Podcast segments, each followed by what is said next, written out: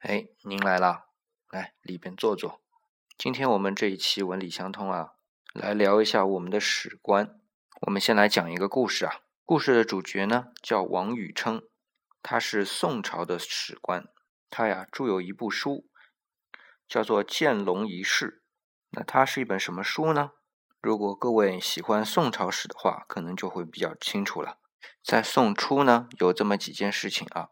呃，史学界都比较关心，呃，有些是疑案，有些呢，呃，到目前为止都还没有一个定论的。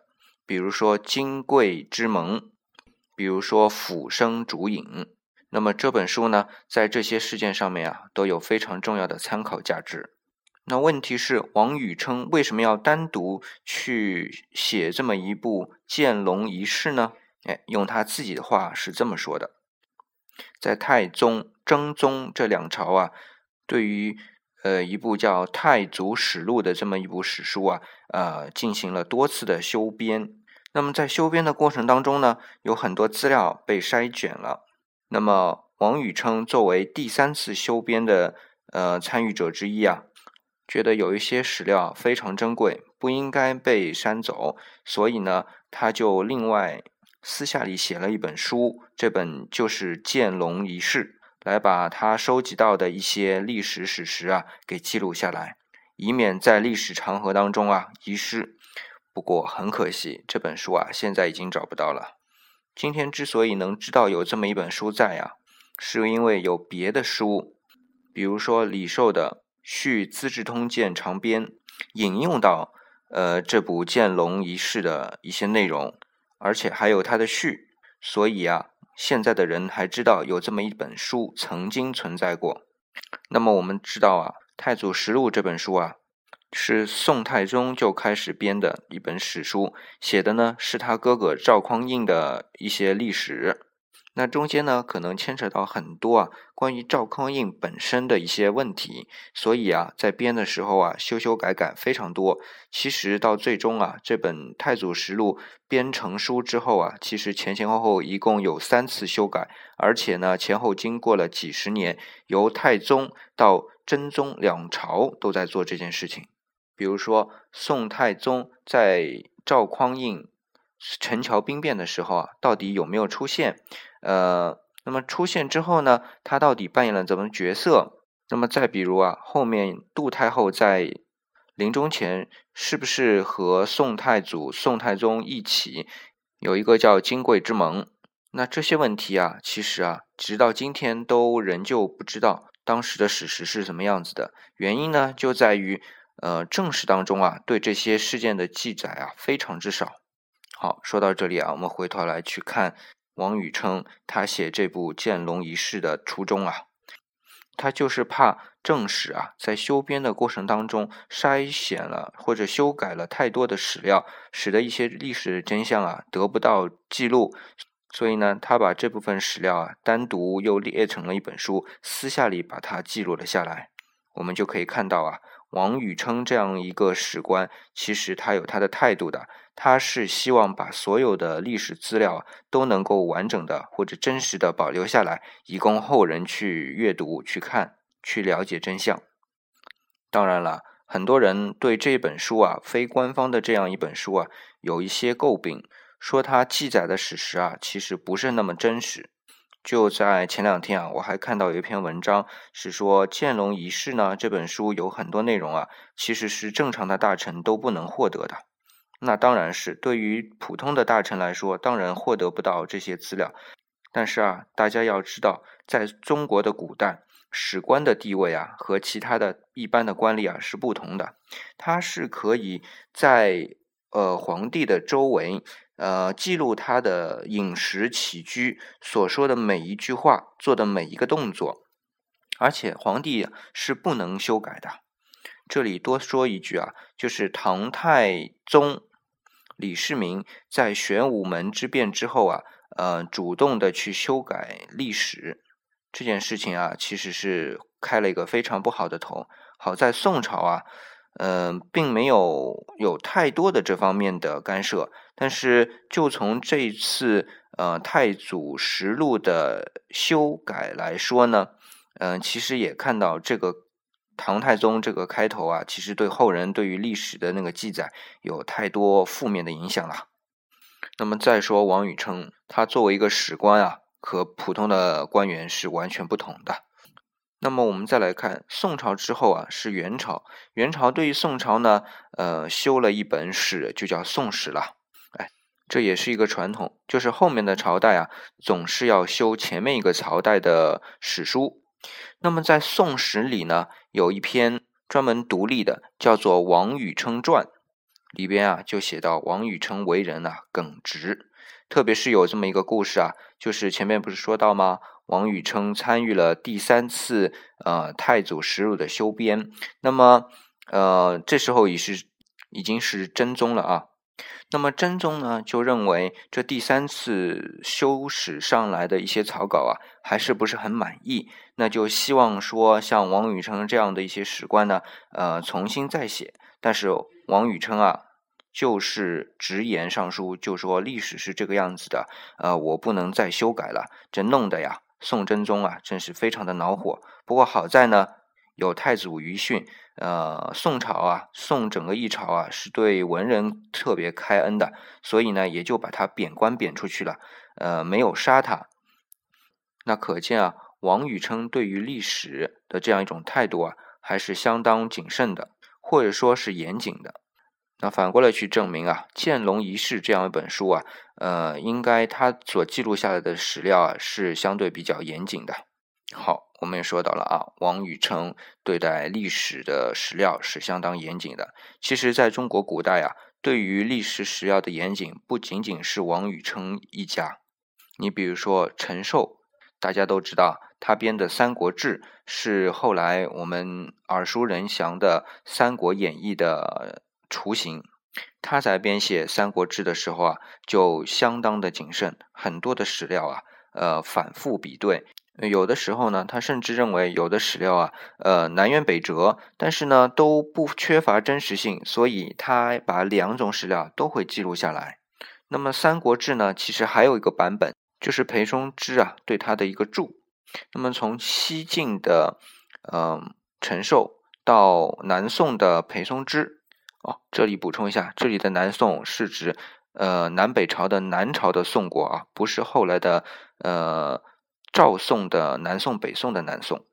那么他在注《三国志》的时候啊，呃又收集了相当多的史料，然后呢在注的时候呢，嗯把所有的史料啊都注在《三国志》的旁边，他认为可信的可信度比较大的呢，就注的字体比较大。那么有一些他觉得呃可能性不大，但是呢他还是会把它留下来住在边上，但是留的字呢就比较小，可见啊呃我们这些史官啊不是一个例子啊，能看到他对历史啊这些史实的尊重还是相当严谨的。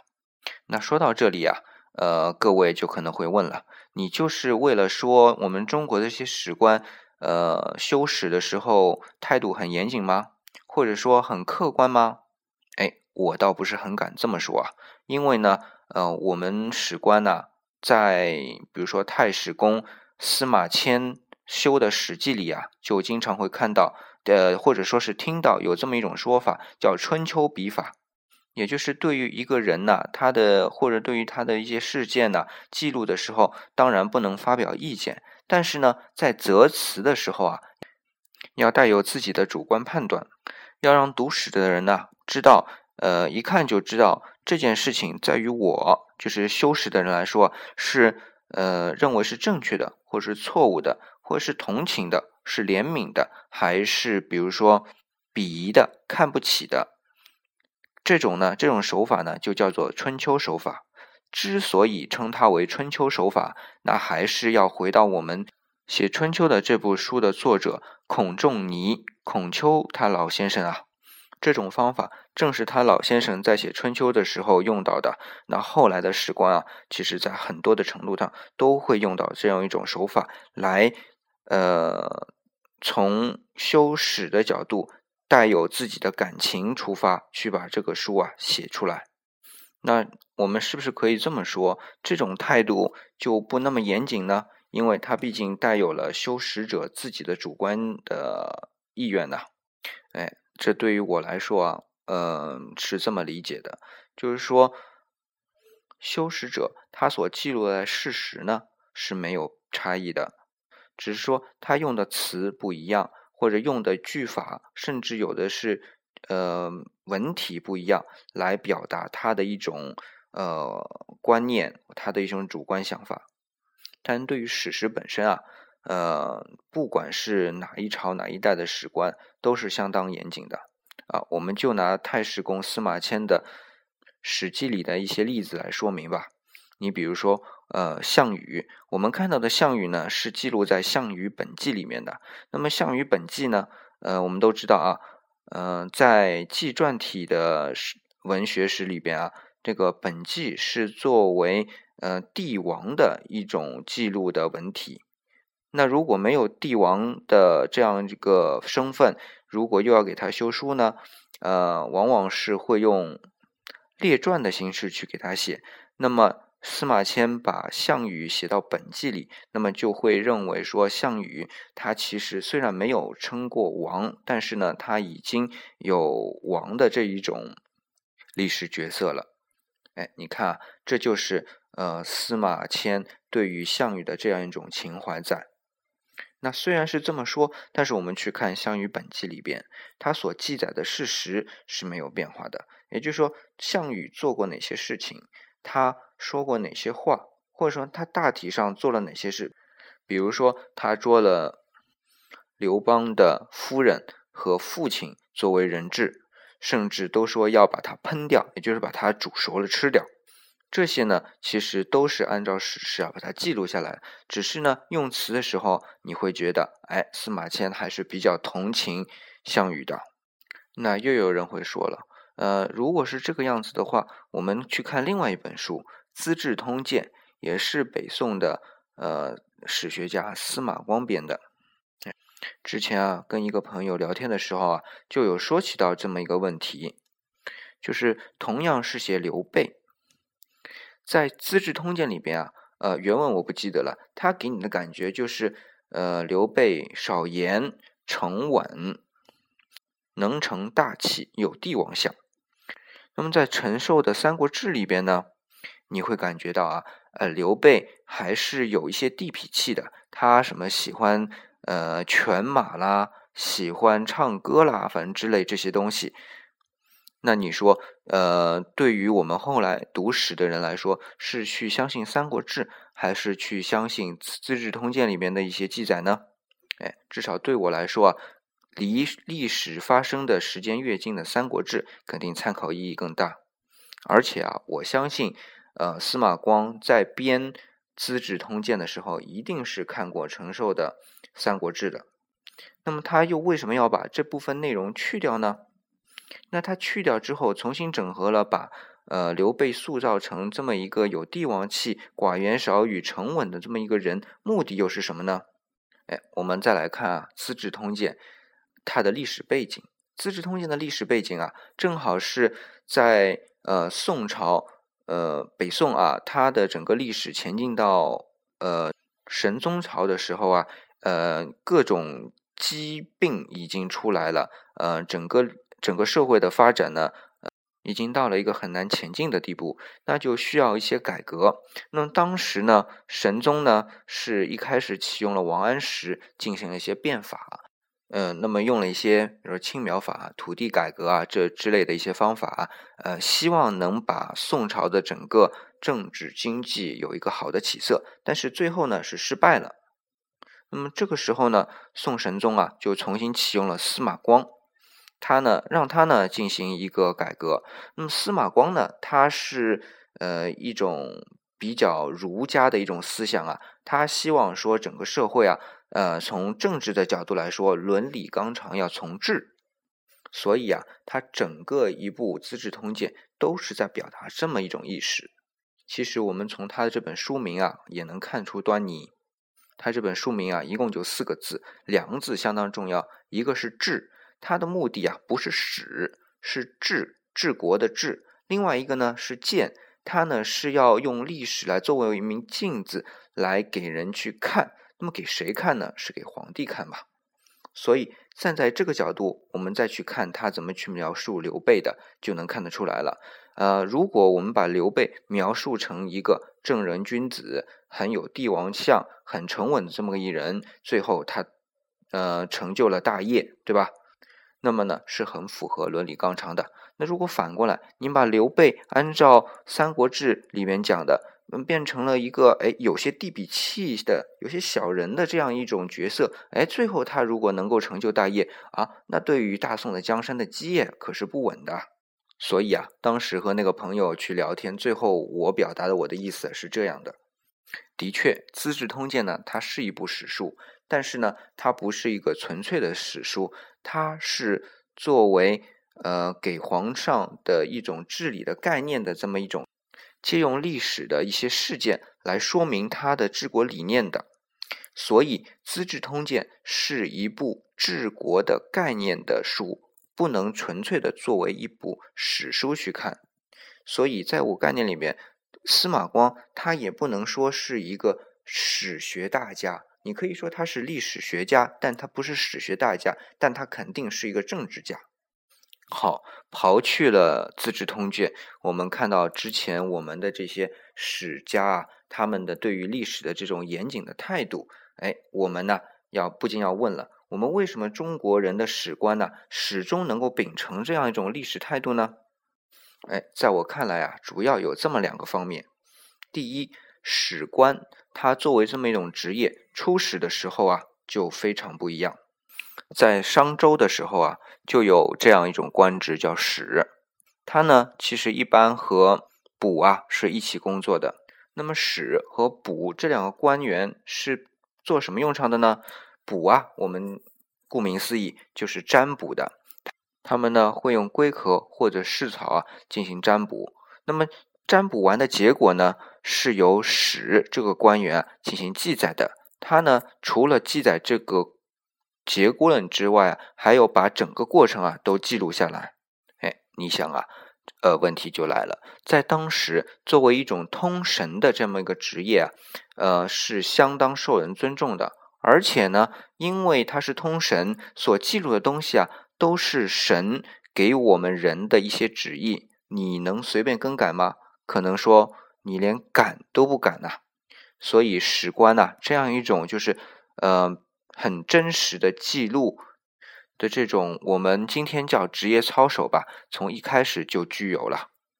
那我想也是为什么后来孔老夫子他即便想加入自己的一些想法，也只能在字里行间里边啊，呃，用择词的方法来稍加修改而已。对于整个历史史实啊，是不敢篡改的。那么第二点呢，其实也是第一点发展而来的，至少我是这么认为啊。从汉朝之后啊，我们都知道，呃，董仲舒改造了儒学之后啊，呃，呃，汉武帝就有一道命令，就是罢黜百家，独尊儒术。那么，呃，我们的史官呢，基本上都是儒学。那么，董仲舒改造之后的呃儒学呢，它有这么一个特点，就是他相信天人合一，君权神授。那么也就是说，整个历史的发展呢，它是有天意的。既然是天意，那我们作为呃记录历史的人呐，就不能去篡改它，哎，甚至啊都不敢去妄加评论。我们回头了，回过头来看呢，即使是有一些野史杂记在外面。呃，就是所谓的在整个正史系统以外的一些历史啊，它也只是记载这个史历史，而没有更多的去议论它、评判它。最多呢，我们看到的就是当这个历史过去了，呃，比如说一个朝代过去了，那么后面一个朝代对于前面那个朝代整个呃历史进行一个总结，来解释它为什么今天会没有了。它的问题是出在哪里？其实啊，也是一种呃君权神授的一个解释了，还是没有逃出董仲舒的这样一种嗯概念。所以总体来说，我们的中华文明的这些史啊，是相对非常客观的，也是非常严谨的。哎，这就是今天我想给大家分享的，我认为的中国史官们的集体态度。接下来呢，请允许我啊做一个小广告。如果您想对我们这档节目捧场，您可以在您的移动终端上面啊下载荔枝 FM，然后搜索 FM 三六零六八幺理想主义，李氏木子李哦。那我呢就会在那里等着你。